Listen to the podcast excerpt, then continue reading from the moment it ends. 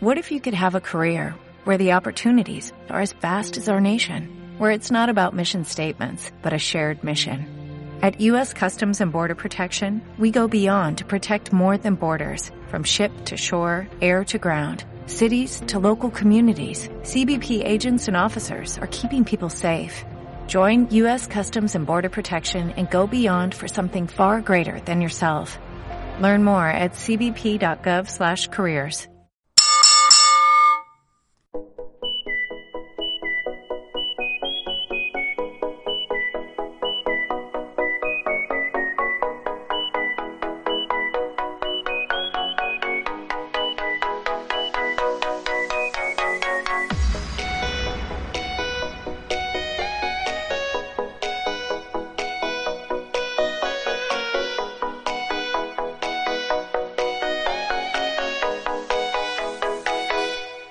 Bienvenidos a Chokeslam Podcast, en un programa especial, ya que hoy viajamos al pasado, pero no es un retro. Además tenemos a un nominado a los premios Chokeslam, pero tampoco en la gala de los premios. Eh, hoy, hoy, no sé qué programa es, bueno, parece que toca hablar del pasado de luchadores y más concretamente los personajes con los que empezaron, entre los cuales vamos a ver cosas muy estrafalarias y diferentes a lo que se ha hecho famosos. Yo soy Josan y por aquí está Julio. Hola, Julio. Pues muy buenas oyentes, como siempre, los que nos oís en formato podcast, muy buenas a la gente que nos escucha y nos ve en YouTube y muy buenas a la gente que está en directo en Twitch en un horario un poquito extraño. ¿Por qué? Porque hoy ha venido pues el tercer miembro honorífico del equipo nominado al premio Chokeslam y bueno, pues... Sí, bueno, casi, casi se puede decir que autonominado al premio Chokeslam. Efectivamente, no contaremos esas cosas que hubo en el, las votaciones, pues esos, esos, juegos sucios que ha hecho el señor Luis de Fabulous Jover. ¿Cómo estamos? Hola, ¿qué tal? ¿Cómo estáis? Un saludo a todos y a todas. Yo no pongo las normas, ¿eh? Yo siempre estoy dentro de las normas. Quizás en el filo, sí. Quizás jugando Sí, pero bueno, un poquito es lo que sucio, tiene la un poquito sucio como No, ¿eh? sí, es lo que las normas. En ningún lado ponía que él no podía mandar la encuesta a 20 personas más para que votaran por él. Solo tres, solo tres. Ah, tres porque no calculé, que de pronto me ha, llegado, me ha llegado más gente que ha ido, que ha ido a votar y ya la había cerrado. Yo. No lo cierro y tenemos, ve- y tenemos 25 votos a favor tuya. Hay que cerrar ya la, eh, ya directamente ni nominado ni nada. Por cierto, que si queréis ver una maravillosa lectura de las votaciones, como hace la gente de los Oscars, tenéis un maravilloso vídeo que hice ayer, totalmente improvisado, donde podéis ver la, la lectura que hice de, de los nominados, las foticos y todo. Y recordamos a la gente que tiene el formulario de en Twitter, ¿vale? Que está colgado eh, fijo el mensaje, o sea que entres a Chocolate Pot y ahí pincháis y ahí tenéis para la votación.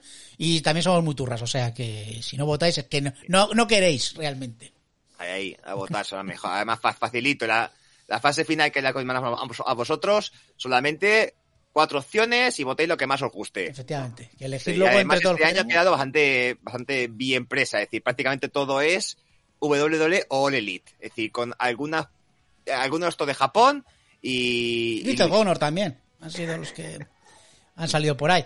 Pero bueno, oye, bien, yo creo que ha quedado una encuesta maja y tal. eh, poco Becky Lynch, pero bueno, en fin, es... No, No ha habido polémica, ¿no? Como en otras. no, no, No, no, no, no, no ha habido no polémica como otras y otras encuestas que hay por ahí. No va a ser como el año pasado que vi que estuvo de finalista en cuatro, en cuatro premios diferentes. Este año solo en dos. A, sa- a saber, a saber por qué, a saber por qué.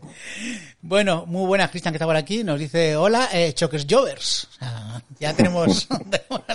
Esto es una fusión como lo de Bola de Dragón, ¿verdad, Sí, parecido. Es decir, un, cro- un crossover más bien ahí. Sí.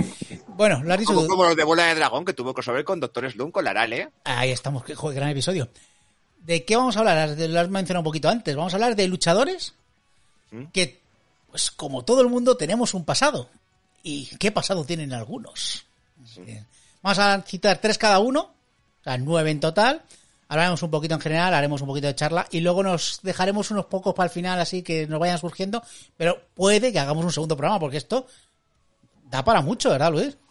Da, da, da para mucho, pero casi todos los temas estos retro dan para varios capítulos, sobre todo eh, la época de los 80 y de los 90 y la época de la WCW, que fue una mina para este tipo de, de programas porque había unos bookers magníficos y unos personajes a tener en cuenta. No, eh, casi cualquiera de la New Generation era, de estos principios de los principios de los 90, ahí había, es decir, cuando pasamos por los retros, por los Rumbles de los 90, tela.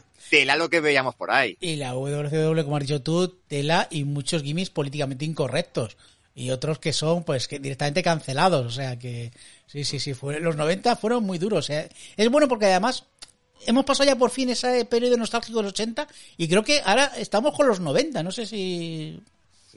Digo en general, no ya en el mundo de, la lucha libre y tal. Bueno, la, gente todavía sigue recordando a Hulk y el último guerrero, pero a lo mejor ya empieza la gente a decir: Uy, ¿te acuerdas cuando luchaba Stone Cold? Yo creo que en el mundo del wrestling ya han pasado directamente, se ha saltado la nostalgia noventera y ya es.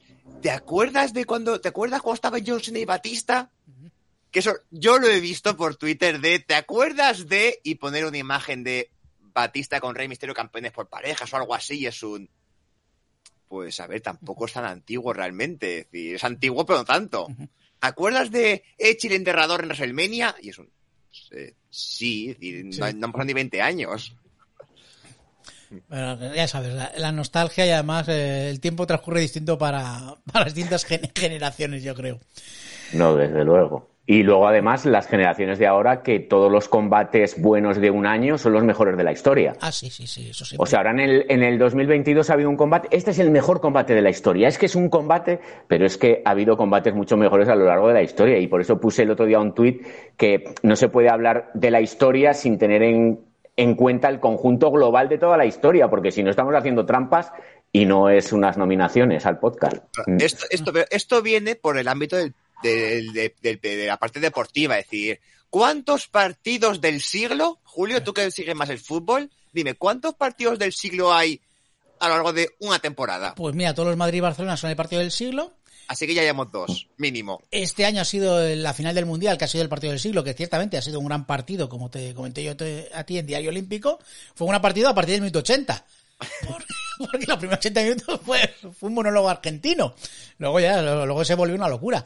Pero ha habido tantos partidos del siglo. Exactamente. Y al fin de cuentas, pues qué corto es un siglo, ¿qué dura? ¿Un mes? ¿Un siglo dura un mes o algo así? No. pero esto se ha acabado heredando tanto al wrestling de es un buen combate, es el mejor combate del, siglo. O sea, el mejor combate del siglo de este mes. Ah, o en el cine. ¿Cuántas películas se estrenan que es la mejor película de la historia? Sí, sí, sí. Igual, igual, igual. Pues vamos a hablar de los mejores gimmicks absurdos que han tenido ciertos luchadores ahora. Pues vamos a poner. aquí a Cristian lo estamos ha dejado un comentario, porque nos ha preguntado sobre el wrestling moderno, de que tiene más futuro, si Dominic o Parque Bordoa, este, el, el, el pseudo Lesnar este, que no sé ni. Creo que está el no sé dónde está. ¿El que ha salido en el y dándole una paliza a Kaylee? Es que no he visto. He visto medio, medio Dynamite. Vale, yo que he visto a un tío, un tío muy bestia, digo yo, hostia, digo, Bro Lesnar 2, y puede que sea este hombre, puede ser. Mm. No sé, eh. Lo he visto muy ¿Quién tiene más futuro? Probablemente Dominic porque tiene el padre. Entonces, si él quiere seguir, seguirá. Hasta que se canse. Dominic siempre en nuestros corazones. Vale, pues voy a poner las fotos un segundito, a ver si están bien. Sí, efectivamente. Pues va a empezar Luis con su primero, el señor Bueno, pues vamos a empezar. Bueno, lo tenía para el último, pero bueno, vamos con él. pues te lo cambio en un segundo. No, no, no, déjalo, ya está, ya está. Ya está, vamos con él, porque además es el más antiguo. Vale. Entonces empezamos con Axe. Axe, eh, a lo largo de su trayectoria luchística, eh, que es bastante dilatada en el tiempo, pues ha tenido varios gimmicks hasta que llegó al que triunfó a nivel mundial y al que se le conoce a día de hoy. Eh, nos vamos a 1973, que es cuando debutó, y fue entrenado nada más y nada menos que por Boris Malenko. Y sí que comenzó a luchar eh, eh, con su nombre, pero la verdad que en muy poco tiempo. Yo creo que incluso solamente fue un combate porque luego ya lo metieron por parejas. Y comenzaría a adquirir el gimmick de mongol. Pero no de mongol como Haksajin Dugan, sino de, de, mongol de, de, los descendientes de Genghis Khan. o sea, unos, unos muy típicos, muy de etnia como hacían en los 70, pues que te ponían eh, pues este tipo de, gimmick que de salvajes, prácticamente. Pues eh, se hizo llamar Bolo e hizo pareja con otro mongol. Eh, este gimmick no solamente lo haría eh, Axe, sino que, por ejemplo, otro que no coincidió con él en la pareja fue Nikolai Volkov, que fue otro de los mongoles también. Eh, tuvo bastante éxito. ¿De cuántos países es Volkov? ¿Es mongol? ¿Es ruso? ¿Es.? También será Es búlgaro, es búlgaro que es su, que es su nacionalidad real, era su nacionalidad real. Como Rusev. bueno. Sí. Pues eh, Axe tuvo bastante, bastante éxito con su primera etapa como mongol porque fueron cinco veces campeones de diferentes compañías y territorios. Y en el 76 cambió el gimmick. Eh, aquí lo que hizo fue ponerse una máscara y era muy típico en esa época que cuando alguien rescindía un contrato para irse a otra compañía o simplemente como este caso eh, le cambiaban el gimmick, hacían un combate por el que pierde se va de la ciudad. Pues esta fue eh, la historia para que él se pusiera una máscara y a partir de entonces se llamara el Masked Superstar, que salía con una máscara y una estrella en la máscara. Y la verdad que eh, nosotros ya lo pudimos disfrutar cuando ya era muy mayor. Lo vimos como Axe ya en sus últimos años, fueron los tres últimos años de su carrera. Ya estaba muy limitado, pero decían que era un gran luchador, que era muy bueno. Incluso lo vendían como que había sido campeón olímpico Evidentemente no lo era, pero lo vendían así porque era bastante diestro a la hora de, luchar. Y estuvo nada más y nada menos que 10 años con ese gimmick del mascarado. Y tuvo grandes feudos eh, en diferentes años en la WWF, porque en esa época no cerraban contratos normalmente. Lo que hacías es que le buscaban al campeón de la WWF, pero eso ha sido durante toda la historia. ¿eh? Eh, un- una temporada, pues unos meses, eh, un contrincante. En ese caso fue eh, cuando Bob Backlund era campeón de la WWF, eh, le buscaron a, a Masked Superstar como enemigo, pues como cuando fue Bruno San Martino y fue el primer español en luchar en WWF, Craser Verdú, pues también lo llevaron durante el año 70 todo ese año a luchar contra él. Entonces, es cierto que tuvo éxito, pero hasta después de los de 14 años de haber, de haber debutado, no tuvo ese paso por demolición que sería la idea de Vince McMahon para hacerle la competencia a los Road Warriors que estaban en la WCW revolucionando la escena de la lucha libre, tanto por parejas como a nivel mundial. Fue un auténtico exitazo e hicieron pues esta no sé si deciros mala copia, porque lo que hicieron fue coger a dos tíos de la casa, eh, cogerlos y re- reconformarlos, eh, los hicieron los Demolition, o sea que no se gastó ni un duro Vince McMahon en contratar a alguien que diera eh, pues el pego para hacer la competencia a los Road Warriors. Y cuando yo la WWF firmó a los Road Warriors como la Legion of Doom, ya no tenía ningún sentido la copia, y entonces ya entre la lesión que tuvo Axe, que pusieron a Crash de. lo pusieron de, de relevo porque ya estaba en las últimas Axe, no funcionó y al final se fue al traste la pareja.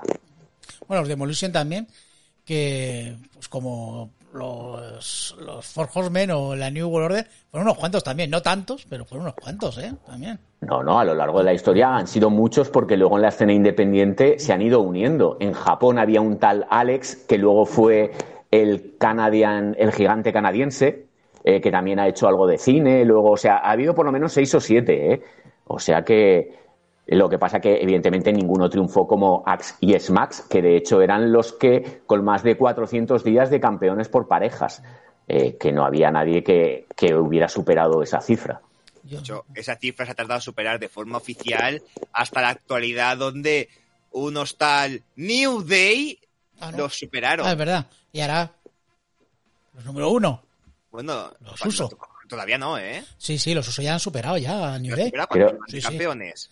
Los usos llevan... A ver, lo que pasa es que han juntado los dos campeonatos que tenía y no sé qué. Hombre, claro, eso es trampa. Sí, Hombre, sí, pero pero, vamos, que- Vince hace... Bueno, Vince. Triple H Pero hace bueno, trampa. a- a- ahora lo compruebo, pero que había Mira, a ver, yo creo que los New usos ya- ya han superado, ¿eh? New Day estuvo creo que más de, más de El un año, ot- casi creo- 400, di- 400 días de campeones. Creo que hace un, unos, un mes o por ahí, creo que habían dicho que los usos lo habían superado ya, ¿eh? eh un Sí, creo que sí, yo leí lo mismo porque primero era Demolition y hasta hace poco eh, superaron los New Day y luego ya los uso porque ya por pesados pues ya ya lo han superado. Y da igual, cuando no puedes quitárselo, pues le dan el NXT, tampoco pasa nada. O sea, No pasa nada, no pasa nada. Así estamos. Pues, ¿lo tienes por ahí, Josan, o estás comprobando? Estoy buscando ahora mismo. Vale, porque A ver. el siguiente es, tu- es tuyo. Pues nada, pues eh, Demolition, que para mí, por ejemplo, yo que viví la época de Telecinco, para mí decía, joder, digo, si estos tíos son campeones toda la vida. ¿Sabes? Para mí, efectivamente, estuvieron mucho tiempo. Igual de Hawkington, digo, sí, de Hawkington Men, que fue intercontinental. Y para mí, claro, eran la hostia. A mí la de Doom, pues estos son la copia. Claro, luego te das cuenta que no, que los Road Warriors eran los primeros antes que estos. Y lo gracioso de Honky Tonk Man, por ejemplo, que fue tan longevo por, por pura Por casualidad. casualidad, sí, sí, sí.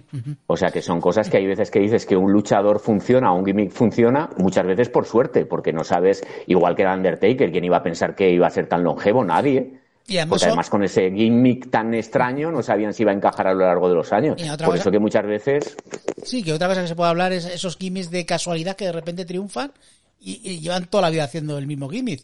O que tomen toda la vida. eh, Undertaker. mm, Se me ocurre. Jimmy Takaduga no, no- no ha evolucionado el personaje en los últimos 30 años. O sea, que 50 años. 50. José, ¿lo tienes por ahí? Bueno, a ver, eh, no lo puedo encontrar bien porque nos estaba mirando a nivel de reinado muchas veces de reinados históricos, me los juntan los por días, pues según campeones, y me dicen, no, Kofi lleva 985 Ah. días de campeón entre sus seis reinados. Claro. Pues no, a ver, lo que sí que me sale, que así que sí que será seguramente récords que llevan con el campeonato de SmackDown, Sí. no con el de Raw, el de SmackDown 522 días. Yo creo que era eso lo que. Sí. Entonces, sí, con el campeonato de SmackDown sí que habrán superado el récord de, campeón por parejas. Así que, es decir, como ahora ya es, pues, ahora unifi- claro, unificado, llevan menos. Unificado menos, sí, efectivamente. Con los dos llevan 216 días. Yo creo que, a ver, la WWE cuenta eh, el de Raw y el de SmackDown como con la misma importancia. Entonces, pues por eso que Ninguna. sí. Bueno, cu- cu- cuando se intercambian los títulos Becky y Charlotte, que bueno, en fin. No, vamos a dejarlo. Vale, Josan, vamos a hablar del jefe de la empresa ahora mismo, ¿vale? Sí, sí, sí. Me parece Vamos que a hablar de Stephanie. Vamos a hablar de Stephanie, efectivamente. Que tiene un Eh, gimmick maravilloso. Vamos a, vamos a hablar ahora de Triple H. Yo también tenía muchos para elegir. Al final he optado por tres que han llegado a ser campeones mundiales. Así por decir, venga, no, vamos a coger gente que ha llegado a lo más alto y he tenido momentos, digamos, como poco raros. Eh, así que he empezado por Triple H. Por Triple H, eh, Triple H, el juego, el Rey de Reyes, el Mario Stephanie el de las entradas moladas en WrestleMania, de cada uno lo conocerá como, como más le guste. Eh, pero, sí, ya lo conocemos todos, pero voy a recordar su personaje de, de Hunter Hearst Helmsley, cuando empezó en WWF o ya luchando, o, cuando, o en la WCW. Que de hecho, bueno, en la WCW no era Hunter, todavía era Jean-Paul Levesque, y aquí el nombre pues tampoco, poco más es el suyo de verdad, pero y era un aristócrata francés. Yo, ¿por qué francés? Pues porque queda bien por la revolución, supongo que por la, por la revolución, por tal. O igual es que era muy fan de, de Jean-Luc Picard y dijo, aristócrata, ¿de dónde? Francés. Haría vinos también. supongo. También, también. Es decir, yo me lo imagino entrando a la, a la época de Levesque con, un, con, una, con, una copita de vinito, ¿eh? Esto le, fue, le pegaría de lujo, este aristócrata. Claro, luego cuando acabó en WWF, época, claro, principios de los 90, New Generation era, ahora más coloridos, claro, cuando llegó Vince y dijo, a ver, no te puedes llamar así, pero el personaje me lo mantienes. Todo, un aristócrata francés, hay una, un sangre azul ahí que para un noble, esto, esto es oro, esto es oro. Y tuvimos este nuevo nombre, el Hunter Hearst Hemsley. Y la cuestión es que, al contrario que otros gimmicks que sí que voy a comentar, no estuvo ni uno ni dos años haciendo de aristócrata francés. Que estuvo prácticamente hasta, hasta el 96 haciéndolo. Tuvo un reinado intercontinental. Es decir, tuvo, y de hecho, hay algo que todavía, de este personaje que todavía mantiene, mantuvo Triple H en los últimos momentos. Porque, ¿cómo se llama Julio el remate de Triple H? Pedigrí. Ah, ¿Tú crees que en la palabra pedigree le pega algo al rey de, al rey de reyes, al, al juego? Asesino cerebral, no, no, realmente no. Es un tío con Claro, pedigrí. no. Porque, claro, viene de esta época, claro, de pedigrí, el luchador, el luchador con pedigrí, el luchador que viene ahí de, de, sa- de sangre pura, sangre, sangre, sangre azul, mejor que los demás, que no se ha mezclado con la, pe- con la plebe. Está ahí cazador. Y aquí tenemos un poquito de este triple, este, este Hunter que se ahí que se mantuvo, que, que medio iba triunfando, es decir, sí que es cierto que en esta época de Hunter estaba, fue la de The Click, cuando rompió en el kayfabe en ese en ese house show del Madison Square Garden, cuando al final del show salieron Hunter, Shawn Michaels, eh, Razor Ramon y Diesel a celebrar. Claro, fue, va a ver. Claro, al final, pues Vince dijo, a ver, con Diesel y con Razor Ramon no me puedo enfadar más de lo que estoy porque se van a la competencia. Así que se libran del castigo. Shawn Michaels es la cara de la empresa. Si no sé quién le va a quitar el campeonato a Bret Hart, pues tampoco me puedo enfadar. ¿Con quién se enfadó? Pues con este señor de la nobleza francesa, de la nobleza. Así que fue un poquito que no, no sé cuánto, tampoco le castigó mucho, pero fue al que le cayó un poquito la, la bronca. Pero que no lo castigó si se casó con su hija. ¿Te parece poco castigo ese? Bueno, pero eso dicen que lo hizo porque, porque quería. Le, le- le- le dio la dote, ¿sabes? Sí. Creo, si, si no me equivoco, porque muchas veces cito de memoria y cada vez tengo peor la memoria, que debutó con- en un pay-per-view contra el Warrior. Con esas vueltas de Warrior que hacía de vez en cuando, debutó en un pay-per-view contra el Warrior. En un y Royal además Rumble, también. ¿puede ser? No, Es que, eh, a ver, nosotros hemos hecho eh, los retros, ya vamos por el 97, pero Hunter Her Hersley lleva saliendo bastante. Ver, Más aún, su- creo que en el último sale con China, que ya empieza ya el cambio. A ver, los, los- los primeros combates que tengo de aquí, de Hunter, a ver un momentito, que en la WWF, aquí del, sale, me sale del 90 y, del 95, en la F, me sale, a ver, en Superstar contra Sonny Rogers, eh, otro, a ver, en un house show, no, Monday Night Raw contra John Crystal, Superstar contra Brian Walsh, Back, Backwatermon, una Battle Royale con, en un house show, en un In Your House, puede ser. A ver, en un. Su debut en Raw fue contra Matt Hardy. Así que por ahí. A lo mejor sí que se peleó contra el Warrior, a ver, pero ahora mismo Aldo Montoña, Doink the Clown, eh, Razor Ramón. Pues mira, ahora mismo no encuentro en este primer año. Contra Bret Hart también le, le derrotó. Lógico. La aburrilla, ¿verdad, Luis? Él, ganó al One Two Three Kid. Sí. Pero al Warrior ahora mismo no lo encuentro. Sí, que sí que se enfrentaría contra él, porque sí que me suena que lo vimos en un Rumble, que En se Rumble, enfrentaron. yo algo que me suena a mí que hubo un combate de, de ellos dos. Que Me acuerdo yo que fue mal el combate, lógico. Pero Ah, y también que salió con Sable de manager al principio, que le duró muy poco Sable de manager, porque era como una historia con su marido real, eh, Mark Mero, y luego se volvió con Mark Mero Sable. Pues nada, el señor Hunter, como veis, pues tuvo un pasado. pasado que además, pasado- es decir, bueno, aparte, aparte, aparte de todo esto, hay que recordar que también ganó el rey, el King of the Ring con este personaje. Claro, con este personaje de nobleza, eh, la coronita y la capa le venía de lujo, es decir, le venía muy de lujo. Lo que pasa es que ya por esa época, cuando ganó el King of the Ring, ya estaba un poquito Monday Night Wars, ya creo que ya tenía China de guardaespaldas. Claro, luego se unió a Shawn Michaels para crear DX y se ve que Shawn Michaels pasaba de llamarlo Hunter Hemsley, ya sea porque no se acordaba del nombre entero o porque no le daba la gana, y lo llamaba eh, el de las tres Hs, el triple H. Entonces ya ahí, claro, el personaje ya, si ya para esa época, para cuando empezaba las Monday Night Wars, ya quedaba poquito, aparte de la, a lo mejor la entrada y poco más del personaje, el meterlo directa, el que Shawn Michaels le cambie el nombre y crear de X, ya fue el fin de la no- el fin del triple H de la nobleza. O Claro. A ver, y luego ya, si ya entras con Motorhead, pues ya molas mogollón, ¿sabes? Claro, lógico, o sea. Entonces, fue el cambio total de, de este hombre. Nos dice Cristian, dice, si Triple H no se relacionaba con Stephanie, hubiese, hubiese sido lo que llegó a ser, o sea, que supongo que Stephanie ayuda un poquito, supongo, ser la hija del jefe, ayuda, digo yo. sí, sí. En fin, vale, pues vamos con el primero mío, que es... Es que, a ver, yo lo entendí un poco mal y yo he dicho, voy a sacar todos los de este tío, porque claro, son unos cuantos. Señor Cody Rose. Señor Cody Rose, es que yo siempre le he visto, digo yo, pero si es que, digo, a ver cuál más estrambótico de todos los personajes que ha tenido eh, Cody, que bueno, que empezó luchando Los estrambóticos, yo creo que tiene uno malo, los demás son, raros, sí. son, son maravillas del entretenimiento. Sí, son, a ver, sí, sí, sí, tiene uno, uno que es genial. Porque claro, tampoco voy a hablar de la época del legado, que era cuando estaba con, con Randy Orton y con Ted DiBiase Jr., También Jr., tuvo antes una época que era eh, Cody, el hijo de Dusty. El hijo de Dusty al principio, sí. Con Hardcore Holly. Sí, sí, al principio, sí. Todo eso me lo salta un poquillo. Porque sí, la época de novato, el- con Hardcore Holly, cuando era el hijo de. El hijo de Dusty, que bueno, pues era como pues, el típico. seg- ¿Segunda generación, eh, Luis? ¿Sería? ¿Cody? Cody es segunda generación. Segunda generación. Pues eso.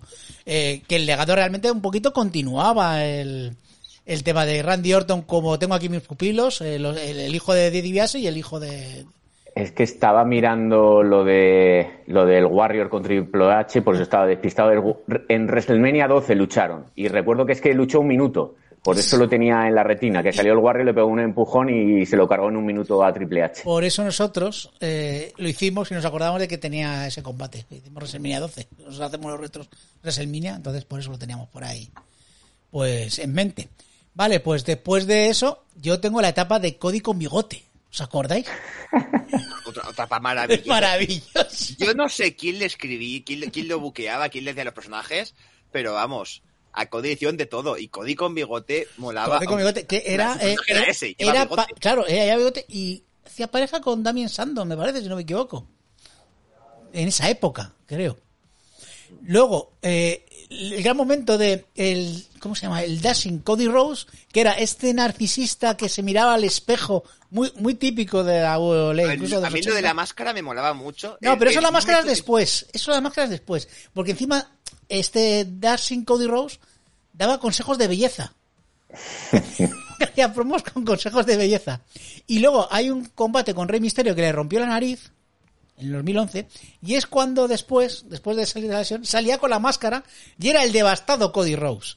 Que ese personaje molaba mucho. Es el que dices que tú. molaba, el Cody que iba con la máscara y luego la utilizaba para pegar a los demás con la máscara. Por el- Y que- estas máscaras de, claro, cuando de, claro, de plástico duro que hace que duele, es decir, que sí, te amortiguan porque duelen a los demás, digo, en el mundo del wrestling están a- al borde de lo legal, porque si golpeas con ellas, deberían descalificarte, porque es un objeto contundente. Sí, además creo que ahora mismo está luchando en, eh, este joder, se, me ha ido el nombre.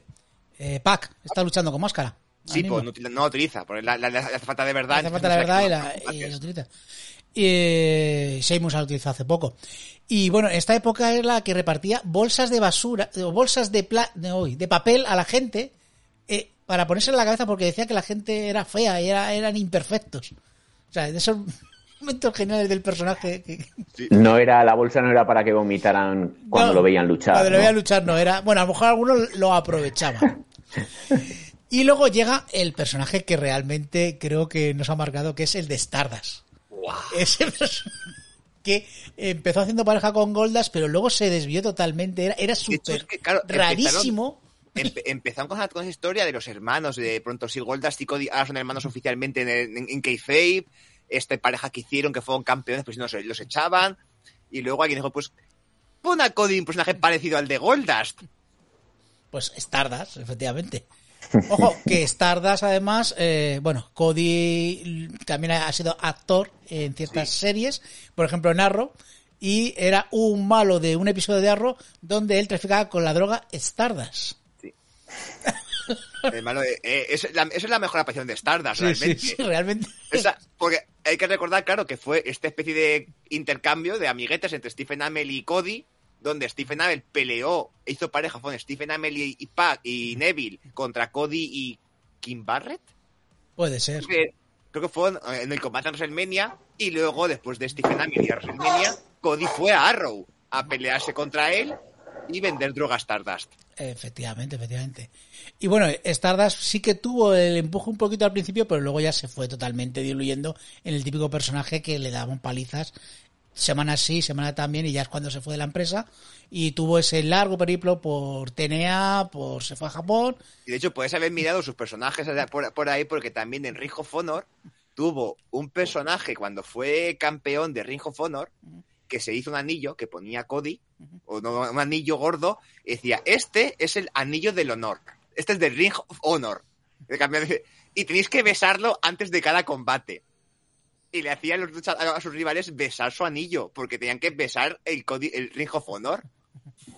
Bueno, me, ah, de Vince hacía besarles el culo, o sea que bueno, es mejor, mejor esto que no. mejor el anillo. Y luego, bueno, ya para acabar, pues yo creo que en New Japan esto ya, José, tú te lo sabes mejor, es cuando dice ya el Me Gimme de American Nightmare que ha mantenido hasta ahora. Sí, cuando, fue cuando empezó, fue una rivalidad con Kota Ibushi, que ahí, y luego la guerra del Bullet Club, donde el, creo que el líder oficialmente era Omega, pero él como que tenía sus adeptos que, era, que iban con él y empezó a pelearse con Omega y tuvieron ahí varias batallas internas hasta que pues se separaron y Cody se fue, pero bueno, se separaron en Kayfabe porque luego fundaron All Elite y luego ya Cody ya fue American Nightmare Total y Nightmare Factory y y campeón, y campeón TNT varias veces. Y nominado a los premios Chokerland eh, eh, este año por varios, en varios premios, precisamente. Pero no ha ganado ninguno, creo. Cody, tiene, Cody está en varias nominaciones, pero cero premios Chokerslam, ¿eh? No, no, no, a ver qué pasa, a ver qué pasa. Pues eh, como el campeonato de la WWE, lo mismo. Efectivamente, nos está preguntando Cristian que si Cody merece quitarle el título a Roman. No, realmente quien lo merece es Sami Zayn, todo el mundo lo sabe. A ver qué, a, ver, a ver qué pasa. La cosa es que Cody, primero que vuelva, a ver cómo vuelve, si vuelve dando espectáculo, luchando y, arrasando al público, y ya pues quizás que tenga su rivalidad, pero ¿Y, con qué, ¿Y, con qué, pareja baila? Porque si te pones con Seth Rollins, es raro que te salga un combate malo. Claro. También hay que decirlo. Y yo no veo ser... que, le, pongan a bailar contra los usos o contra el solo Sikoa y a ver, digo, si de ahí saca algo bien, algo, pues, pues ya veremos, ya veremos. Y yo no veo series malas, Cristian, yo veo grandes series. O sea, Arrow es una gran serie. En fin, Cody, un tío que se ha sabido reventar, yo creo. No sé vosotros qué opináis. Yo es que a mí Cody, sinceramente, no me ha gustado nunca. No me ha gustado nunca. Ni con tatuaje en el cuello, ni sin tatuaje en el cuello. No le he visto la gracia, no sé. Son de estos luchadores que me han parecido sosos. No le he visto nunca y, que vuelva a la WWE y su mayor mérito es haberse ido de la de, Elite, pues como que no es suficiente mérito para mí como para que sea campeón y luego pues se crea un hip increíble de que todo el mundo está esperando que ganara, de que todo el... pero yo veo que es que en qué ha cambiado el Cody Road luchísticamente hablando de la etapa anterior a WWE a cuando ha vuelto de nuevo. No lo sé. Igual ha aprendido a luchar mejor estando en Japón o en Ring of Honor, pero para mí no es suficiente, no lo sé. Yo le veo que es el típico que, tengo que sangrar. O sea, yo voy a la épica siempre. Creo que es la diferencia que tiene con, con el del antiguo WWE. Ahora va todo a lo épico. Que a mí, a mí que, tampoco realmente llegas a eso que sí que lo es cuando le da libertad para hacer, sino que Cody es de esos luchadores que quizás en vez de mejorar en la parte in-ring, se ha esforzado en, a ver, a mí qué es lo que se me da bien, lo demás. Y él va a lo demás. Entonces, claro, tú cuando lo ves con sus entradas, la música, el personaje, las promos, las rivalidades que se monta, cómo implica el público, cómo sabe alimentarse de las reacciones del público, ha, crecido ahí. Ha crecido ahí. Por eso, es decir, en Japón no funcionaba absolutamente nada en All Elite funcionaba muy bien según qué épocas, tanto cuando era, cuando era al principio, cuando era muy face y luego cuando fue Hill también funcionaba muy bien porque el público también le quería odiar y él sabía lo que hacer en cada momento. Y cuando debutó en WWE, redebutó con su personaje de, de Elite y también empezó sus promos y el público se empezó también a alimentar de, las reacciones positivas del público. Se creó toda esa de la gente, tiene que ser campeón, tiene que ser campeón. Luego peleando es el mismo Cody de siempre Salvo cuando vaya a la épica o, si le pones José Rollins, pues tendrá un muy buen combate. Es decir, no es un, pero no es un grandísimo luchador. Pero actualmente es tampoco en la liga a lo mejor de un John Cena. ¿Es un buen luchador? Sí, depende, no, depende del rival con el que le pongas. ¿Sabe mover al público? Sí. A mí el problema que le he visto siempre a Cody es que se arriesga más eh, de lo que debería y que alguna, algún día va a dar un, un susto bastante importante porque él lo que dices tú no ha mejorado en lo que eh, a técnica se refiere y él lo que hace es exponerse, exponerse más de la cuenta. Y esperemos que no haya ninguna desgracia porque algún día puede tener una conmoción o algún problema grave porque no hace falta llegar a esos extremos para que la gente lo quiera o la gente lo apoye. Yo es que creo que tiene que haber vuelto en WrestleMania como Stardust y ya está. Bueno, espérate, puede ser el año que viene. Puede ser que vuelva en el Rumble, puede que se aparezca. A ver, aún puede ser que en el Rumble entre primero como Dashing Cody Rhodes, luego como Stardust y luego como American Nightmare. Hombre, yo vamos, vamos por ello. Vamos con el segundo de Luis, que ¿cuál te he puesto? No tengo ni idea. Eh, te he puesto pues así. Te he puesto así. No sé si. Vale, pues vamos con él. Venga. Eh, pues Sid debutó con el gimmick eh, con el que comenzó. O sea, el primer combate lo hizo ya con ese gimmick. Eh, fue descubierto por los hermanos Pofo, porque estaban una vez en un restaurante, una cafetería, y vieron a un tío enorme, imagínate, de más de dos metros con esa planta, y dijeron, pues este tío puede, puede que, si lo metemos eh, entrenando y tal, pues pueda ser un luchador que tenga proyección. Entonces, como ellos tenían mano con tu amigo Jerry Lawler, pues eh, debutó en la pagaba, les pagaba, ¿Les pagaba Jerry Lawler o no? Porque... bueno, ya sabes que tenemos pendiente un, un, programa en el que hablaremos de eso. Vale, vale. Pues Sid fue entrenado por Toho Yamamoto, que fue uno de los entrenadores más famosos de los 80. O sea, no había luchador que no pasara por la agua y por la escena independiente que no fuera entrenado o perfeccionado por él y debutó eh, Sid eh, con un gimmick inspirado en la película de Mad Max. Y Mad Max, ojo, que es que eh, inspiró no solamente a Sid, sino que inspiró a los Road Warriors, inspiró también a los Power of Pain, que eran el Bárbaro y el Warlord. Y también se dice, se dice, pero para eso estamos aquí, para desmentir lo que la gente dice, que fueron los inventores de, la, de la celda de los Wargames, fue pues ese Thunder eh, que esa jaula de. Creo que fue la segunda de Mad Max, la de la jaula. La tercera es la cúpula del trueno, sí. La tercera, no la eh, segunda. ¿no? La buena es la tercera. La buena, la de Tina pues Turner, es la tercera. Esa. Pues eh, dicen que esa tercera inspiró para hacer los Wargames, pero ojo, que el primer, el primer combate de jaula de acero fue el 25 de junio de 1937.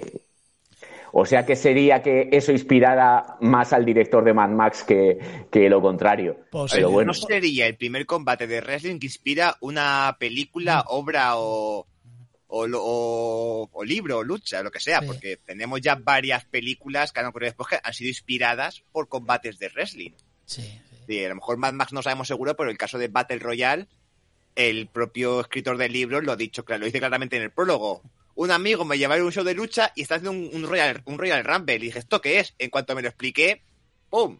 Fíjate, que se ha quedado en el imaginario. Yo muchas veces escucho algún podcast y dicen, esto es como un Royal Rumble. Y es que decir realmente una Battle Royal. Digo yo, no es lo mismo, ¿sabes? pues sí, sí, sí. Y lo de la estética de Mad Max, yo creo que además de Sid, mucha más gente. Yo últimamente el, de Carrion Cross. Eh, ese intento de, también meterle como un creador tipo Mad Max, no sé. En fin, sí, motoristas y todo este rollo. De todas formas, sí, yo creo que así sí que le pegaba este, este Gimme, y le vemos con una máscara tipo de hockey, tipo eh, Mike Myers, yo creo. Iba... Sí, bueno, él debutó como Lord Humongus, que no lo hemos dicho, eh, y nada más debutar ya empezó a, a ser aspirante al título internacional de la agua. Pero ojo quién tenía ese título. Ese título lo tenía un luchador que se llamaba Soul Train Jones, que Soul Train Jones era un luchador eh, negro que era técnicamente muy bueno y que tenía muy buen físico y que era una copia de, de Apolo, de Rocky. Y era nada más y nada menos que Virgil. ¡Hostias! ¡Gran ah. Virgil! Ojo, que eso también sería para eh, hablar del pasado de Virgil como mejor pasado que, que el siguiente futuro que tuvo, haciendo la risa como la hizo. y como es conocido, Virgil, o sea, yo a Virgil solo le conozco como el mayordomo de Tibiase y ya pues está. Y luego sí, pues luego luchó, pero... vamos, la, época de los crossover, en mitad de un ring que veías, no, tienes a Apollo Kid contra el villano de Mad Max. Pues nada más debutar eh, Lord Humongus, ya fue campeón del sureste de la NWA y luego eh, también fue campeón de los pesos pesados de la CWA, o sea que apostaron fuerte por él porque tenía una presencia imponente y luego siempre Sid se ha caracterizado por ser muy bruto. Entonces era un tipo de lucha que a finales de los 80 como que parece que gustaba, que era el estilo de los Road Warriors también, que no tenían ningún cuidado eh, para con sus contrincantes. Te arreaban un latigazo y ahí te quedabas. No se preocupaban de cómo caías, ni cómo no, ni cómo tenían que hacer para que el rival no se hiciera daño. Y era pues el estilo de lucha de Sid. Eh, luego ya eh, fue a Japón, porque como Lord Humongus estaría como un par de años, y luego ya se fue a Japón y en Japón, bueno, también sabéis que a principio de año siempre hacen las series eh, en Japón no de, no de televisión, me refiero a las series de lucha que hacen siempre que están como un par de meses haciendo, haciendo los torneos en Japón y él fue allí y se llamó Vicious Warrior. Y empezó a meter el tema del Vicious hasta que luego ya sería Sid Vicious en la WCW.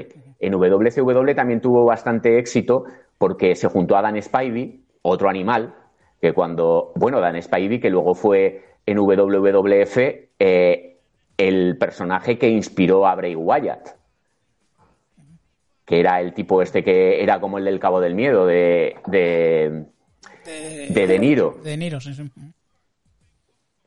Pues el de abogado, abogado, ese. Ese, ese. Eh, y luego también eh, llegó a tener mucha repercusión en WCW y hasta que ya llegó, pues, eh, evidentemente, donde tuvo más, más éxito a nivel de títulos, que fue la primera etapa de la WWF.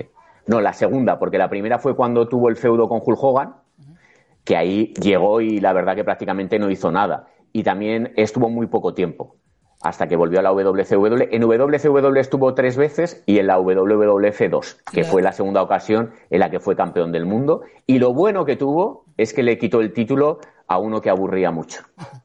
Lo de Hulk Hogan es el Royal Rumble que hicimos, José, ¿te acuerdas? Sí, que, cuando que todo el mundo, que todo el mundo abucheando a Hogan. Cuando era Sid Justice. Sí. Era Sid Justice y ahí todo el mundo abucheando a Juan porque Juan el Rumble hizo trampa, lo echó, lo echó injustamente, no hizo nada malo y el público a tope con Sid Justice porque Hogan estaba per- y, y contra Hogan. Y ya todo lo que hizo Hogan en el Camino a WrestleMania para que la gente lo viera mal. Y, Pues- que, y que fue main event en WrestleMania 7 y fue, corrígeme Luis, la de Ric Flair contra Macho Man, que al final no fue main event, fue en mitad del evento. Sí, esa fue la WrestleMania 8, sí. 8, la 8, vale. La La, ocho. 7, la 8, sí. Sí, la 7 es La la, de, la de la del Sargento Slaughter. Exacto. Vale, sí, efectivamente. Sí, sí, sí. La 8 que vimos un combatazo entre Ric Flair y, Y y Randy Savage. Savage. Y Ric Flair, que tenía prohibido sangrar, y sangró. sangró. Me gusta decir si puedo yo sangrar o no. Hombre, pues así fue, ¿eh? Es, como, es como Cody le dicen, no puedes sangrar. ¿Cómo que no? Que no puedes sangrar, ya verás. Y se hace un, hema- y se hace, y se hace un hematoma interno. Para entrar al primer es sangrado. Que no puedo gra- sangrar mucho, me has dicho, ¿verdad? ¿Eh? Esto también se lo dicen a Mosley, ¿sabes? Esas cosas. E incluso a Lesnar también dice que no voy a sangrar. Te vas a enterar. Qué mal le da. Vale, pues ¿alguna cosa más, Luis? O pasamos al siguiente, José. Pues que él incluso estuvo en la SW un poquito y luego que también volvió en el 99 a la WCW. Volvió en el 99 eh, para formar parte del equipo del renacido Macho Man, que ya no era el Macho Man de siempre, era un Macho Man que, que era el triple. Era el, el Macho Man del 99 era, era una auténtica barbaridad, era un culturista de competición, con la edad que tenía ya. Y entonces eran amigos, ya hemos dicho que lo descubrió Macho Man a Sid y en los últimos años de carrera se integró en el grupo este de, de Macho Men, siendo campeones. Muy bien. Pues pasamos al siguiente de José. A ver, un segundito. Ahí está. ¡Oh, oh, oh! Batista, más Batista que nunca. Vamos allá, José. Yo salto y ya he pasado de los 90 Triple H a los 2000, al principio de los 2000 vamos con Batista. En este caso de cuando estuvo en, empezando en la Ohio Valley Wrestling, en la, OW, en la OVW. Aquí quedamos esto, cuando este, cuando Ohio, Ohio Valley era el, el territorio de desarrollo de la WWE, pues teníamos a un jovencito David Batista, solo que en esa época no era conocido como Batista, sino como Leviatán, un vampiro llegado del infierno. Y de hecho estuvo así, dos añitos toda la parte en Ohio. Cuando debutó en SmackDown por algún motivo le quitaron el personaje, pero bueno. Y de hecho ya mola porque tú ves desde su propio vídeo promo, de esta con la, con de entrada y con todo, que se puede encontrar fácilmente en, YouTube. Ves como hay una especie de su manager, una pelirroja, que sale como invocándolo, quemando fotos, encendi- encendiendo velas, haciendo rituales para invocar una especie de demonio, una especie de vampiro, y claro, cuando Batis, cuando Leviatán despierta en el cementerio durmiendo, rompe la tumba, empieza a empujar cosas, va caminando hasta encontrarse con ella para ayudarla a cumplir venganza. Esta especie de vampiro demoníaco que, al que han invocado para y que va a reventar gente con este con este Lee, con la cadena, con los dientes ahí, la sombra de ojos ahí, todo un personaje muy muy siniestro, pero claro, luego es Batista el que pelea, que por esta época acababan los combates con una lanza a lo Goldberg, a lo Roman Reigns. Hombre, a ver, lo- los grandes siempre acaban con una lanza, o sea, que- Sí, sí. Es un... y Luego, aparte, durante esta época, como vampiro, como, va- como vampiro en, en Ohio, se llegó a enfrentar contra bastante gente. Es decir, derrotó a un tal Big Show, derrotó a un tal Brock Lesnar, que no, así que sabemos que Lesnar no puede derrotar al vampiro, al vampiro Leviatán. Y también no les derrotó, pero se llegó a enfrentar contra el español más ilustre que ha pasado por la WWE, que es Kane. Se enfrentó a Kane y al enterrador también. A los- a- Así que en individual y por parejas. No los pudo derrotar, pero nada. Sí que llegó a ser campeón de la marca. Llegó a ser Leviatán, el vampiro, campeón de la marca. Pero acabó perdiendo contra un tal Prototype. Prototype. ¿Quién será de Prototype? Pues mira, eso enlaza conmigo porque sé quién es Prototype, Josan. ¿Quién es Prototype? ¿Quién es Prototype? Pues nada, va- será un Mindundi comparado con Leviatán. Pues Y luego ya- Prototype es un tío que venía de la Ultimate Pro Wrestling, que llevaba tres años, con un personaje que era un personaje robótico. Un tío con un bronceado muy, muy, muy, muy fuerte. Bronceado Pasamos- notable. de el vampiro, el vampiro musculitos, al hombre Al biónico, cibor, al cibor. al cibor. Al cibor, pues eso, muy bronceado, con muchas venas en los músculos, con un rubio platino, a veces hasta iba de mohicano, que la Ultimate Pro Wrestling era, pues eso, de Prototype, y aquí en la Ohio, que también, pues como has dicho coincidieron, se llamaba como Mr. P, si no me equivoco, o bueno, o Prototype. Este señor era John Cena. Que todos ¿Qué- qué tenemos un época en Ohio, ¿eh? Qué época, Qué qué, qué época época grande en. Ohio. Hay vídeos por ahí de eh, que ponen de vez en cuando y alguna vez me voy a ver algún combate de estos de la Ohio de ahí de la, de la Network porque tiene que estar ba- bastante bien. Bueno, bueno, bastante bien. Bastante para bien pa- para reírte Para ver un el origen. Claro, Ah, para ver el origen. No, a ver, claro, a ver, Para ver yo, estamos origen. hablando de Batista y John Cena. yo he mirado algún combate, concretamente he mirado el Leviatán contra Brock Lesnar y es un, a ver, pues dos mastodontes enfrentados chocándose constantemente uno contra el otro. Como, como combate de Wrestling merece la pena, a ver, son Batista y Brock Lesnar. Ya en el 2000 hacían lo que hacen Batista y Brock Lesnar. Es decir, no te van a sorprender. Pero vamos, los combates serán lo que hacían, pero, ah, pero sí que siento que las estrellas de toda la época del 2000 al 2010 estuvieron ahí. Estuvo, claro, Leviatán, eh, Lesnar, Benjamin, Big Show, también eh, Kane y Enterrado pues se pasearon por ahí para, supongo que para luchar contra los jovenzuelos. También estuvo eh, Prototype y creo que había dos o tres más todavía que también triunfaron, que acabaron triunfando en la WWE. Así que sirvió como Mm. desarrollo. Sí. Como, como creador de personajes, eso ya no. Pasó como con NXT de, de Triple H cuando subían al roster de Vince. Es decir, el personaje a la basura. Sí, no aprovechaban la inercia de- del personaje que podía funcionar en la eh, empresa pequeña. Pero bueno, eh, una cosa, me sale un mensaje que dentro de tres minutos se acaba la llamada. No sé si es que luego a- me tengo a que, cuando llevamos una hora, o sea que en una hora se corta y luego tendremos que volver a Vamos a enlazar. ver, ¿o qué? espérate, que pásate a Premium. Ah, qué jodidos. Vale, vale. Las llamadas de grupo gratuita tienen un límite de una hora, pero Ah. sale que llevamos 20 minutos. Y es un Vale, o sea, ¿cuánto quedan? ¿Tres minutos?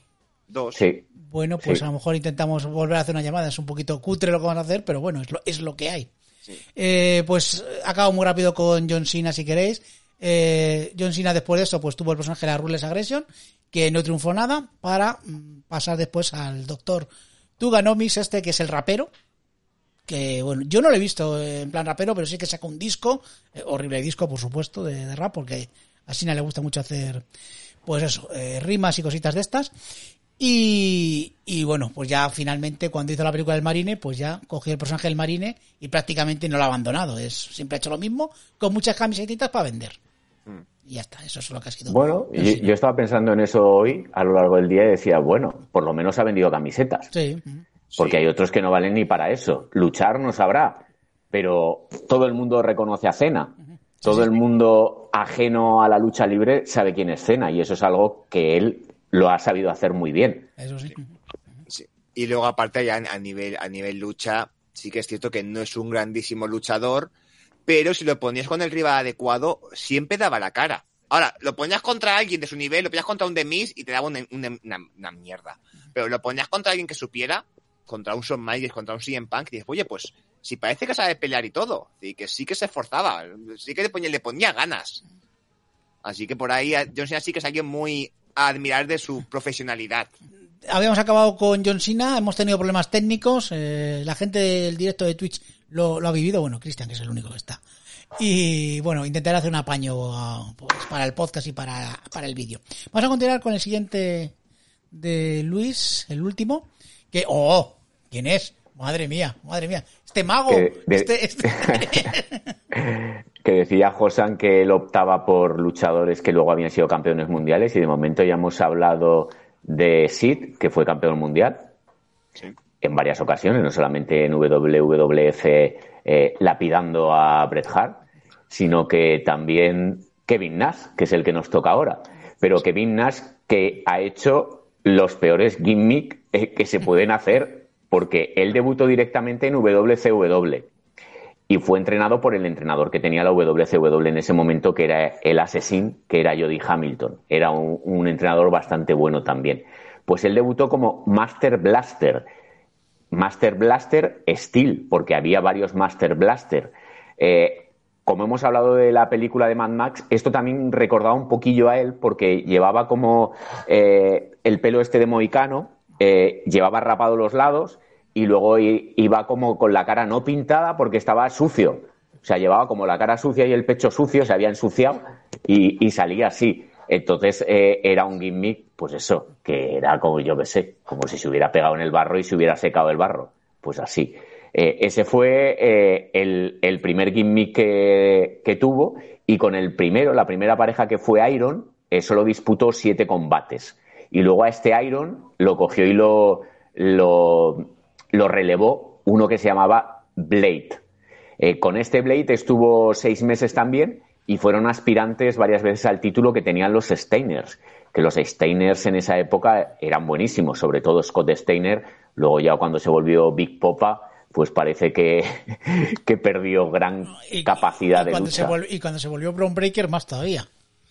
Porque La época buena de Scott Steiner es cuando se volvió matemático y se hacían las matemáticas del ring para saber que tenía un 125% de probabilidad de ganar. Eso sí que molaba. Pues después de este primer gimmick, lo reconvirtieron en, en el, en el que vamos a hablar, en el de Oz.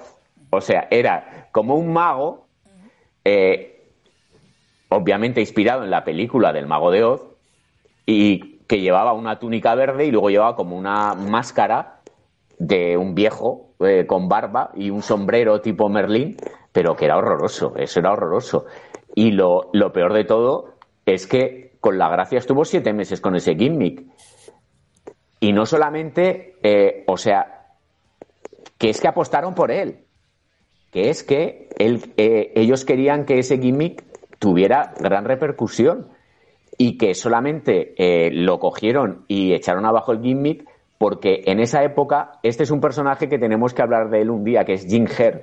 Jim Herd fue el, presiden- el vicepresidente de la WCW, un tipo que su mayor éxito había sido ser gerente de Pizza Hut, que no es desmerecer a Pizza pero cuando desarrollas un papel como vicepresidente de, de una empresa como la WCW, algo de lucha tienes que, que saber, no a lo mejor con una pizza regalar un cromo o un póster, como hacían con Fosquitos aquí eh, en los 90. Pues este era un tipo que se enfrentó con todo el mundo y en el caso de, de Nash le dijo que le iba a reducir eh, el sueldo y él dijo que no. Y como no firmó esa reducción, pues tiraron abajo la proyección de Oz y lo reconvirtieron en otro personaje que fue Vinny Vegas. Que Vinny Vegas era un tipo que salía con un smoking y hacía como una especie de mafioso, también inspirado en otra película que si no recuerdo mal era de Steve Martin, una así como de mafioso también. Entonces, eh, no solamente no, tuvo dos gimmicks malísimos, sino que el tercero, o sea que en la WCW esa primera etapa fue una etapa horrorosa. Y sinceramente eh, fue la WWF la que lo rescató de esa mediocridad de la WCW, porque en esos tres años que, estuvo en WWF, en esa etapa, pues fue un luchador que lo convirtieron en campeón y que fue un luchador bastante creíble, que comenzó apostándose fuerte porque fue el guardaespaldas de Michaels, que ganaría el título intercontinental, ganaría el título por parejas que además compaginó, aunque solo fue un día, porque luego perdió el Intercontinental, si no recuerdo mal, al día siguiente de ganar el de por parejas, y luego volvió a ganar el, título por parejas, y recordaremos también que en ocho segundos ganó a Bob Backlund el título del mundo que había ganado Backlund a Bret Hart. O sea que si, eh, si Nash, Diesel en este caso, ganó en ocho segundos a Backlund y Backlund le había dado un baño a Bret Hart, pues no hay nada más que decir le, pasaba por encima directamente a Hart. Y, esto dice, se lo agradeció diciendo, pues ahora qué, me marcho a la WCW, que quiero volver a ser Oz.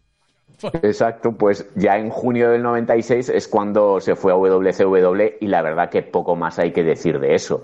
Pues que ahí se juntó con Scott Hall que llegó dos semanas antes, que ya esa época era una locura en WCW porque tirando de talonario pues fichaban a cualquiera que hubiera tenido algo de repercusión en WWF y que allí pues fue cuando crearon la NWO con el Hill más famoso de la historia, que fue el Hill de Hogan.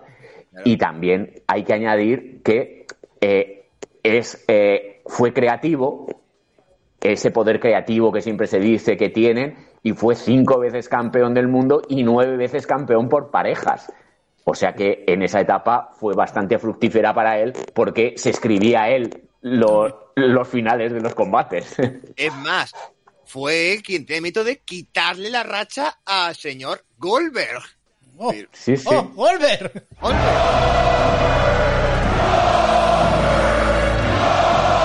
Goldberg, ojo, que yo sé que a Julio no le gusta, pero Goldberg es uno de los personajes originales creados por WCW más famosos e importantes. Es que estoy pensando que Goldberg eh, creo que es de los pocos luchadores que ha mantenido siempre el mismo gimmick. No, Bueno, yo te puedo nombrar unos cuantos. De Goldberg. Haciendo las matemáticas de, de Luis, es decir, si Scott eh, si Kevin Nash ganó a Goldberg y luego perdió en cuatro segundos contra Hulk Hogan, Hulk Hogan habría arrasado con Goldberg. Claro. Mira, por ejemplo, para que te hagas una idea, los Nasty Boys, desde que debutaron el primer día fueron Nasty Boys y toda la historia de su carrera en diferentes empresas, WCW, WWF, La Agua, fueron siempre los Nasty Boys, por ejemplo. Y como esos hay varios, ¿eh? Hay varios que, que siempre han tenido el mismo gimmick y que se lo han respetado. Por ejemplo, Kamala fue un invento de Jerry Lawler.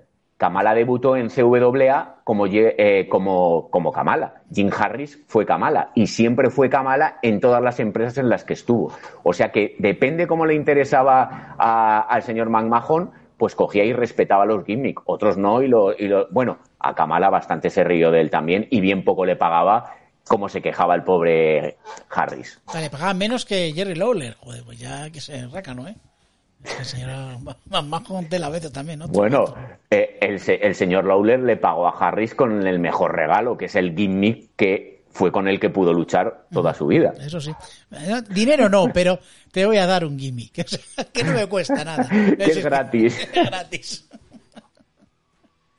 Pues Kevin Nash, uno, uno de los grandes, yo creo, de, la historia, eh, sobre todo por la repercusión que tuvo. ¿Alguna cosita más?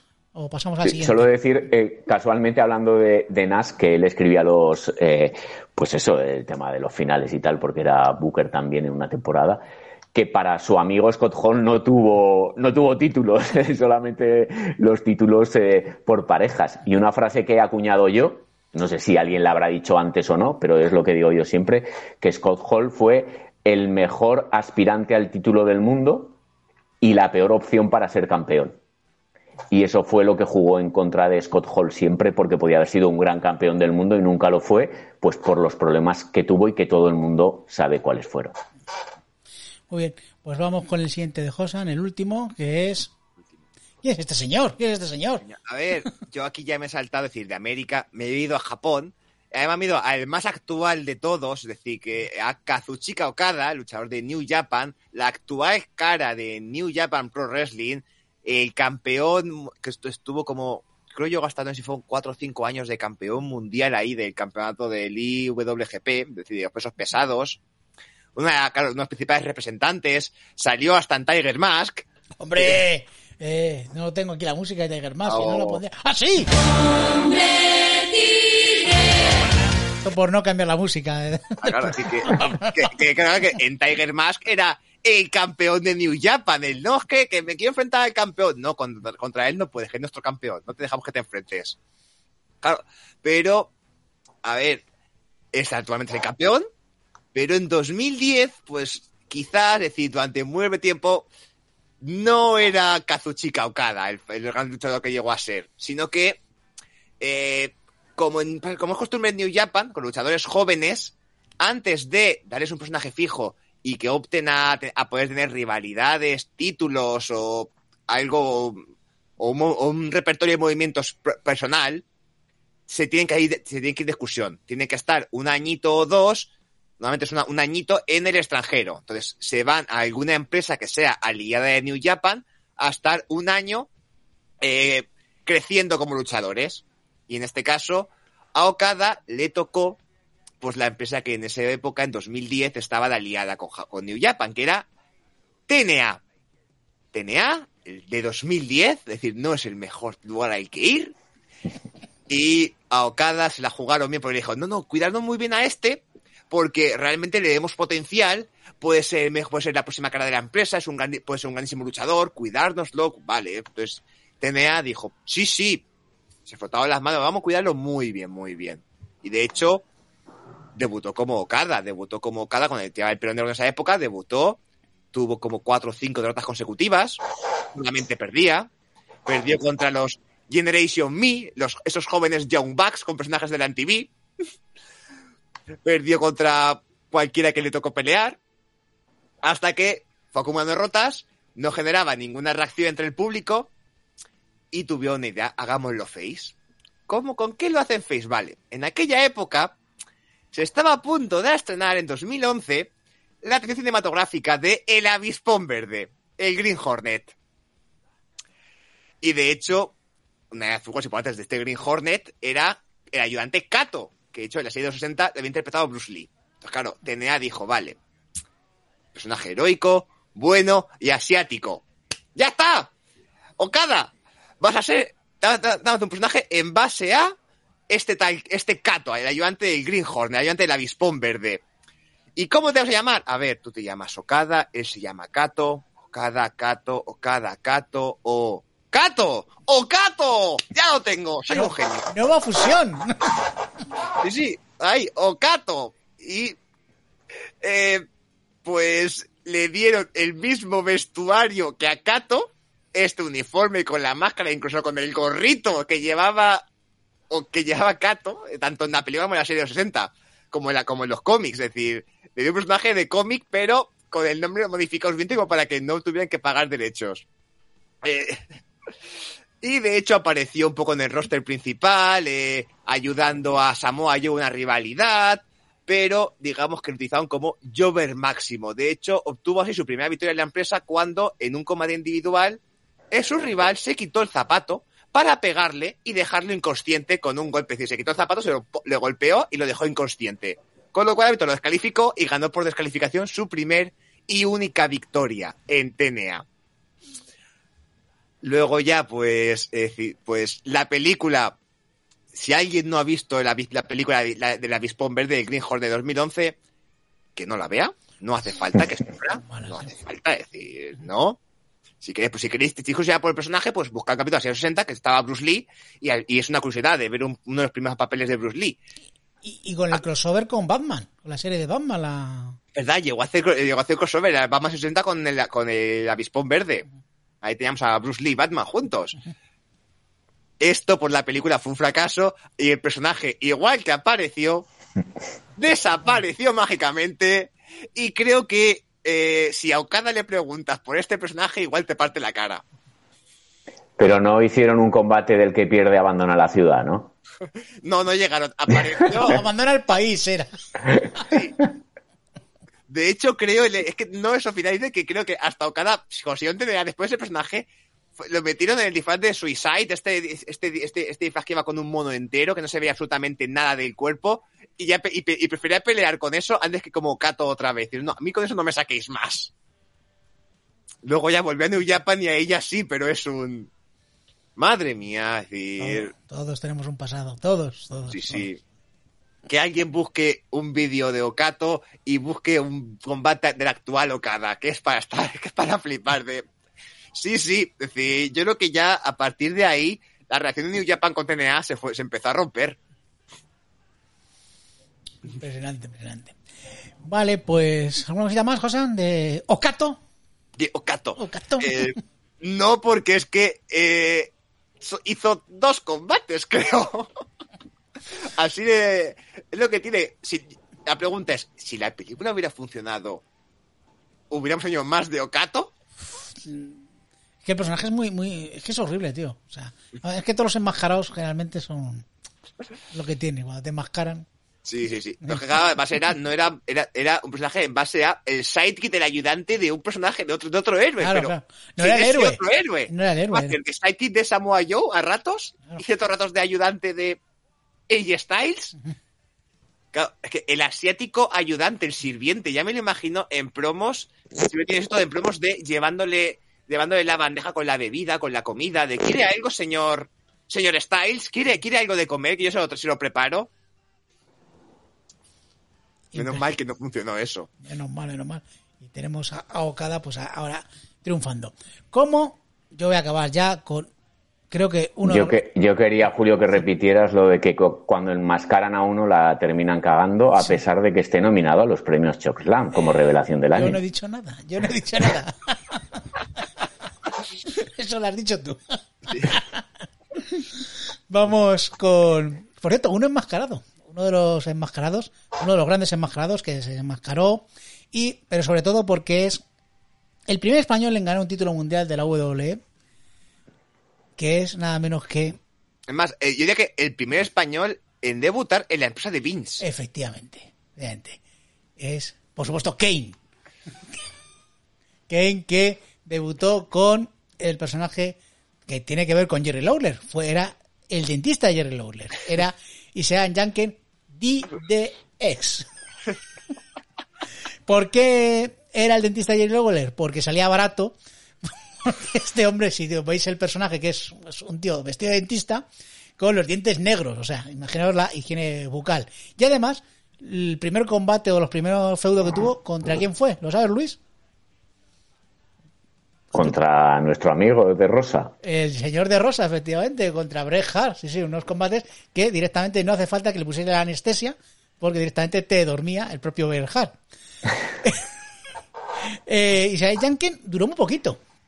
No. Fue maravilloso. No Todo fue el mundo recuerda y, ojo, de Isabel Jaquín tuvimos hasta un, decir bonito, un homenaje, Homenaje, sí. en la película Elige tu aventura de New Day de Netflix. Sí. Cuando si viajas con, si viajas, si, via- si das opción de bajar al sótano, hay varios cadáveres en la casa del enterrador y uno es Isaac Jankim, Sí, sí. el dentista. Y es un, ¿es aquí un cadáver de un dentista?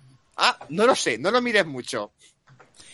Pues si podía ir a peor, sí pudo ir a peor. Hemos hablado antes de Kevin Nash, cuando Kevin Nash se fue a WCW. Y todos sabemos que Vince es un hombre de grandes ideas. Y vamos a hacer. ¿Y si creamos un falso diésel y un falso Razor Ramón?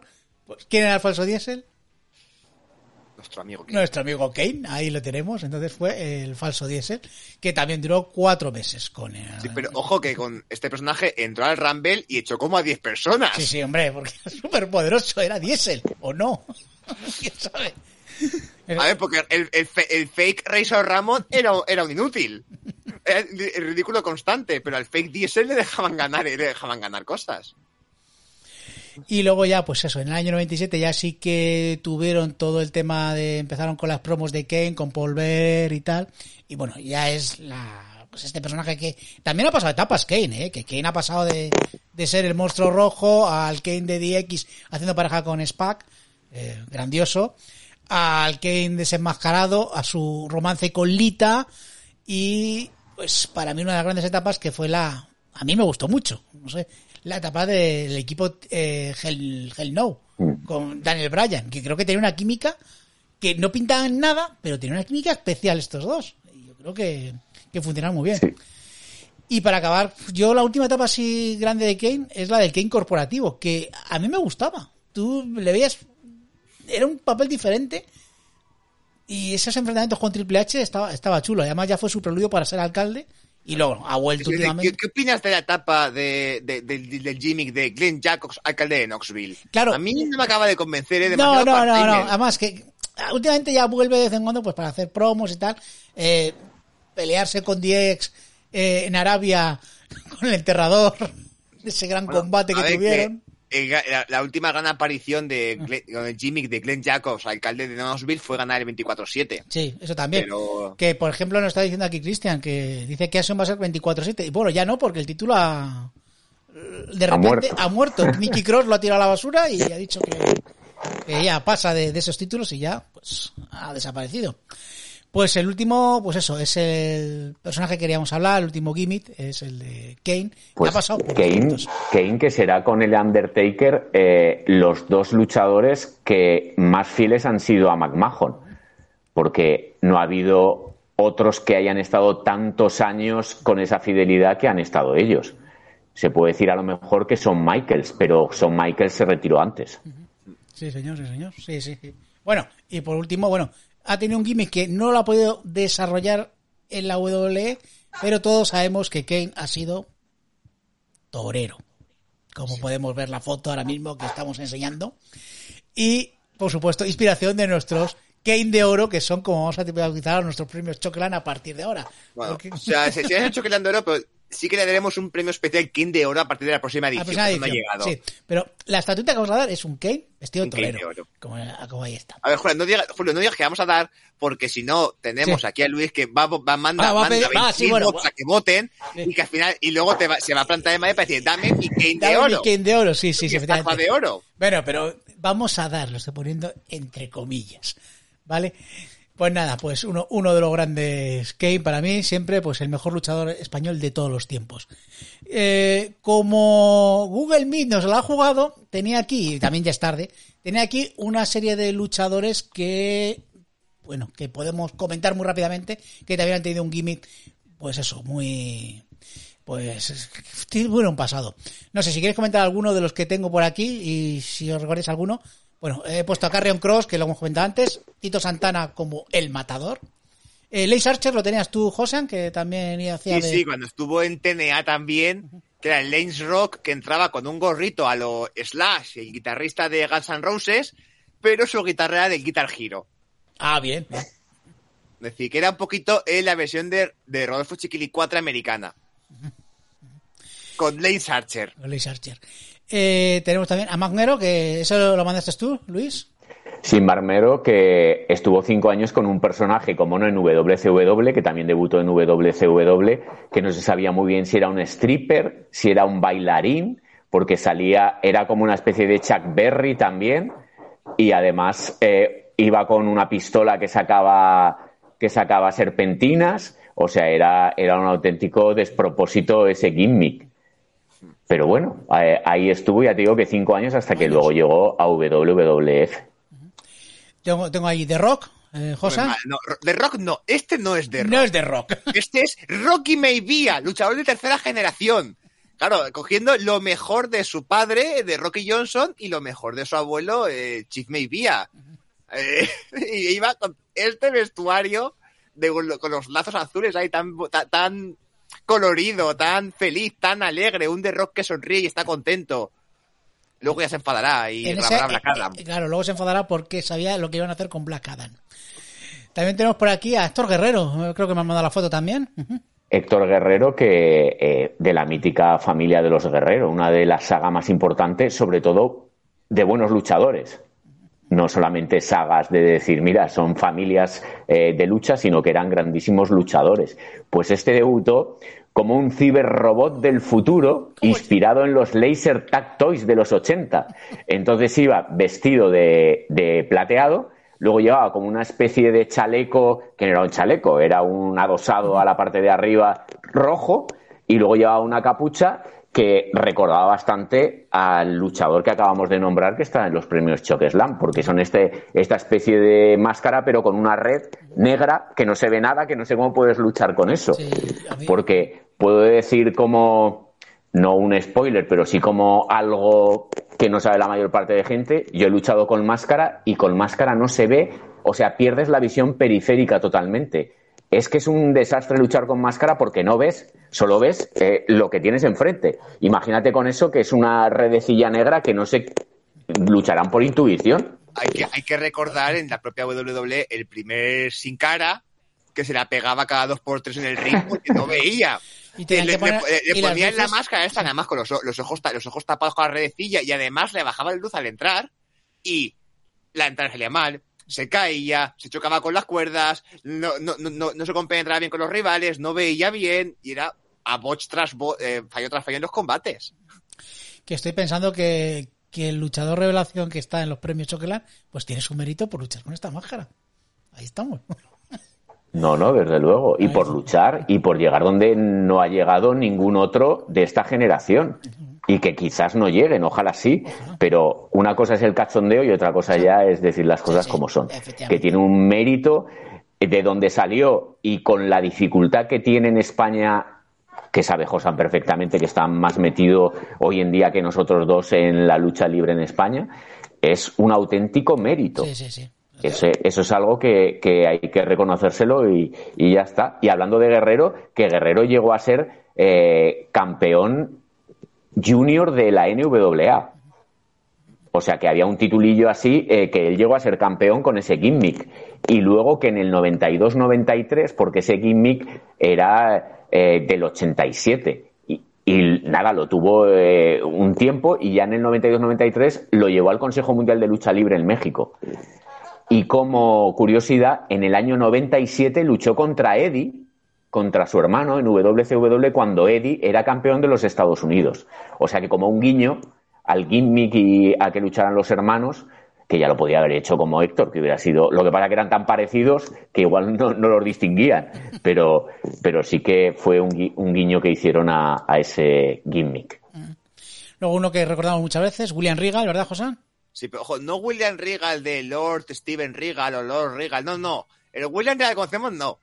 William Regal The Man, el leñador. Esa, a El- ver, El tercer de Man, si- o el- o el- o- no, a ver, si el primero es Flair, es el segundo.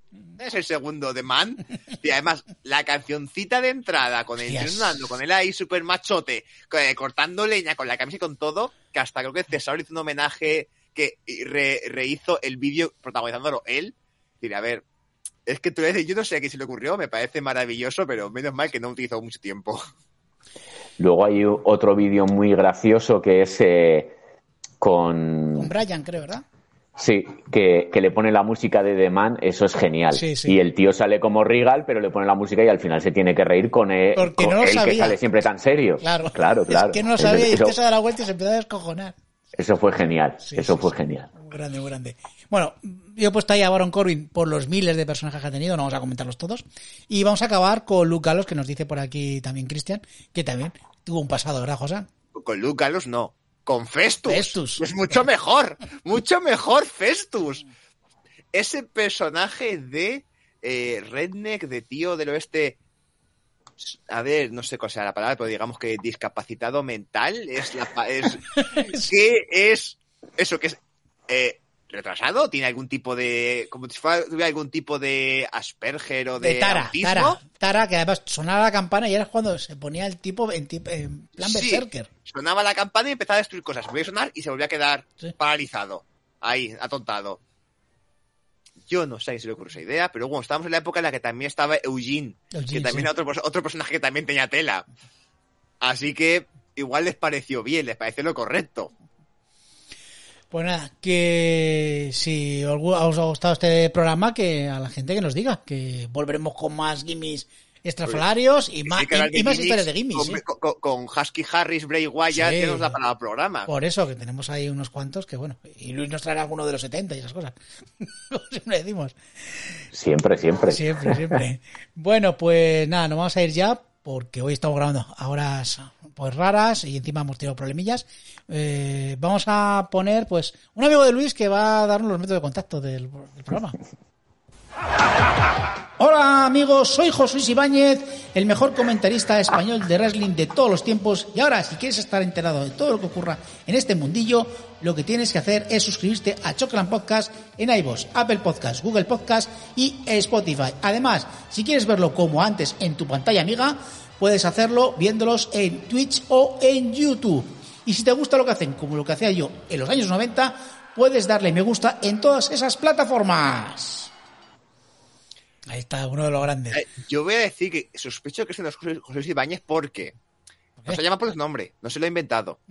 Y he dicho la forma de contacto bien, que tampoco se ha inventado. Igual te han engañado Julio y dicen a José, Luis Ibáñez. Pues a mí me lo han medido que sí, ¿eh? O sea, yo, yo he pagado lo de ¿Tú sabes ahora que los famosos eh, les pagas 50 euros y te hacen un saludo? Pues yo pago eso, ¿eh? O sea, no sé, no sé, no sé. En fin, en fin.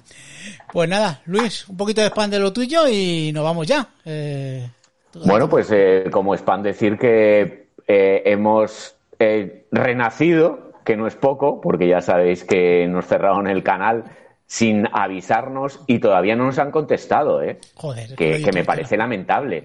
Y estamos poquito a poco volviendo a captar suscriptores y siguiendo lo mismo que hemos hecho, que hemos hecho siempre. Bueno, ahora ya me he quedado yo solo, tengo de becario a 13 máscaras, eh, que de vez en cuando eh, sube contenido muy interesante, sobre todo de México. Y yo, pues como siempre, trabajando lo mismo. Tengo bastantes cosas interesantes. Eh, el primer episodio del año será recordando a los fallecidos en el 2022 y luego ya, pues, eh, es que cada día se me ocurren temas nuevos. Pues voy apuntando, tengo aquí una lista y voy apuntando, eh, yo qué sé, pues, eh, lesiones sorprendentes. Oh, o sea, lesiones en mitad del combate que no sabías que iban a ocurrir, evidentemente, y te quedas con la boca abierta. Luego tengo por aquí también rivalidades, las grandes rivalidades de la historia del wrestling pues eh, ya te digo, yo voy pensando, voy apuntando sin saber si alguien la ha hecho o no, y, si lo ha hecho me da igual porque yo lo hago a mi estilo, o sea que nunca va a ser igual.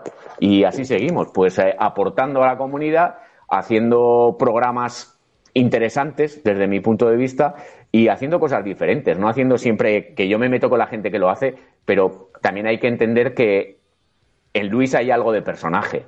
Entonces, yo cuando me meto con la gente que hace los resúmenes y que habla de RAW y qué tal, pues evidentemente tiene más seguimiento eso que mis programas. Por lo tanto, ¿cómo voy yo a criticar eso? Pero sí que me gusta siempre meter un poco el dedo en la llaga para crear un poquito de, polémica sin llegar a las polémicas que se crean últimamente por cualquier cosa. o sea, polémicas sanas cualquier chorrada, o sea, métete con esa gente que hace actualidad, o sea, y con gente que solo habla de pay-per-views, es que es una vergüenza, de verdad. Es que eso desde, se ha visto. ¿A quién coño interesa eso? A todo el mundo menos a mí.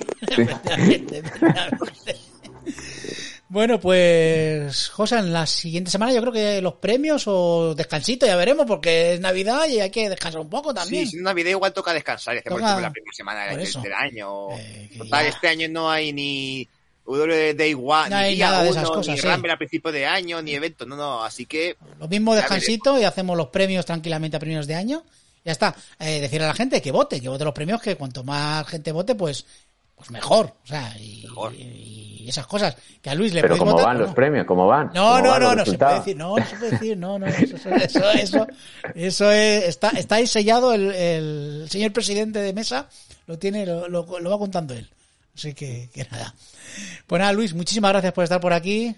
gracias a vosotros por, la invitación, como siempre. Ya sabéis que cuando queráis, lo malo son las horas, porque yo por temas laborales no puedo a otra hora.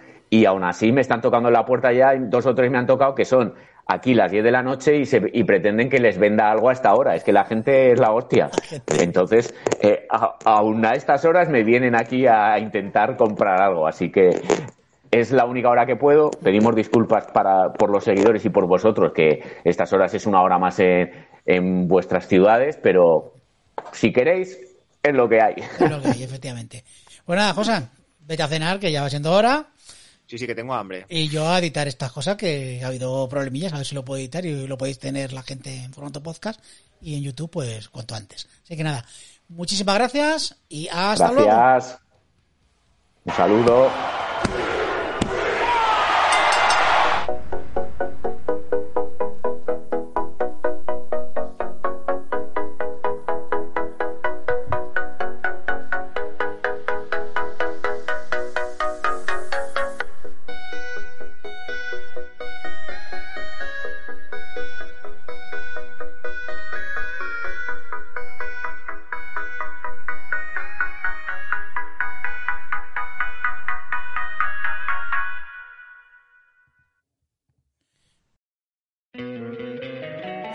Encantaría tener 100 dólares extra en tu bolsillo? Haz que un experto bilingüe de TurboTax declare tus impuestos para el 31 de marzo y obtén 100 dólares de vuelta al instante. Porque no importa cuáles hayan sido tus logros del año pasado, TurboTax hace que cuenten. Obtén 100 dólares de vuelta y tus impuestos con 100% de precisión. Solo con Intuit TurboTax. Debes declarar para el 31 de marzo. Crédito solo aplicable al costo de la presentación federal con TurboTax Full Service. Oferta sujeta a cambios o cancelación en cualquier momento.